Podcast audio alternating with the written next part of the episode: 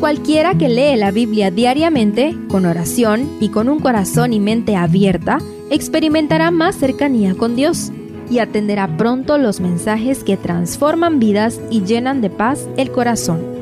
Únete en la lectura de la Biblia en Reavivados por su palabra.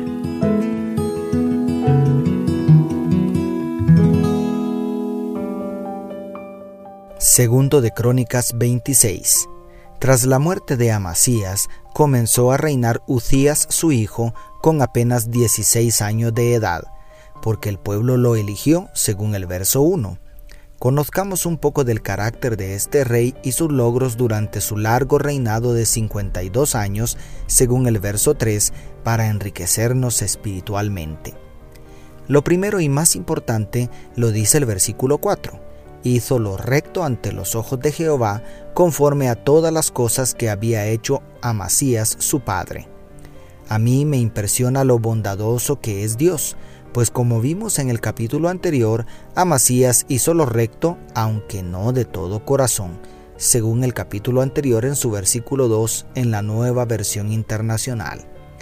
En el caso de Ucías, también llamado Azarías en Segundo de Reyes, debemos prestar mucha atención al versículo 5 persistió en buscar a Dios en los días de Zacarías, el cual era entendido en visiones de Dios, y en estos días en que buscó a Jehová, él le prosperó. Buscó a Dios y él lo prosperó. Sin menospreciar el ministerio profético de Zacarías en esto, tenemos aquí un principio importante. La prosperidad suele venir detrás de una relación estrecha con el Creador y sustentador de todas las cosas.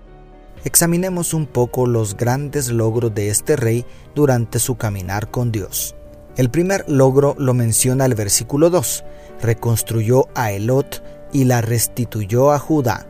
Esto indica la extensión de sus dominios hacia el extremo sur, hasta el Golfo de Acaba, esto se confirma en el verso 8 cuando dice que se divulgó su fama hasta la frontera de Egipto. En segundo lugar, el verso 6 habla de la extensión de sus dominios hasta el occidente, pues derrotó a los filisteos y edificó ciudades en Asdod. En tercer lugar, el verso 8 indica que también se extendió hacia el oriente, pues los amonitas pagaron tributo a Ucías. Además, el verso 9 informa que fortificó de tal manera la ciudad de Jerusalén que edificó torres a los lados de las principales puertas. El 10 dice que puso torres en el desierto, lo cual indica que dominó la Transjordania. Por si esto fuera poco, los versos 11 al 13 presentan un ejército bien organizado con 307.500 soldados y los versículos 14 y 15 describen un desarrollo armamentístico con la mejor tecnología disponible.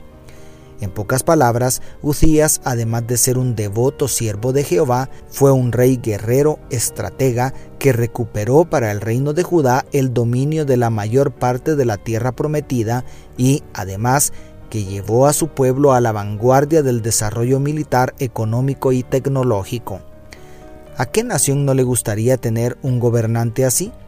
Pues te cuento que en la Nueva Jerusalén Jesús será nuestro Rey, y con Él seguiremos creciendo y mejorando por toda la eternidad. Mientras tanto, esfuérzate por conducir a tu familia a la prosperidad que trae la obediencia a Dios. Pero rompe el cristal del delicado equilibrio el verso 16. Cuando se hizo fuerte, su corazón se enalteció para su ruina porque se rebeló contra Jehová su Dios. El mismo espíritu de Lucifer, quien estuvo tan cerca de Dios, se introdujo en el corazón de Usías. A partir de este versículo se describe la tragedia que provocó contra sí mismo al intentar quemar incienso en la casa de Jehová, usurpando el sagrado oficio sacerdotal confiado únicamente a los descendientes de Aarón. Era el rey de Judá y Dios le había derramado cataratas de bendiciones, pero quiso más. Entonces los sacerdotes trataron de persuadirlo para que no cometiera el sacrilegio pero en lugar de reconocer su falta, se llenó de ira contra los sacerdotes. En ese momento, Dios en su misericordia intervino para evitar la segura muerte, haciendo que le brotara lepra en la frente delante de los sacerdotes. Desear la presencia de Dios, anhelar ofrecer el olor grato de nuestras ofrendas delante de Él, nada de esto está mal. El problema de Ucías estaba en la actitud soberbia y orgullosa de su corazón. Por eso llevó en su frente la consecuencia de su orgullo hasta la muerte. Cuando el Todopoderoso nos lleva a la cima del éxito es cuando más debemos cuidar nuestra relación con Él para que los aplausos de este mundo no nos mareen y nos lleven al oscuro abismo que conlleva el orgullo. Dios te bendiga, tu pastor y amigo Selvin Sosa.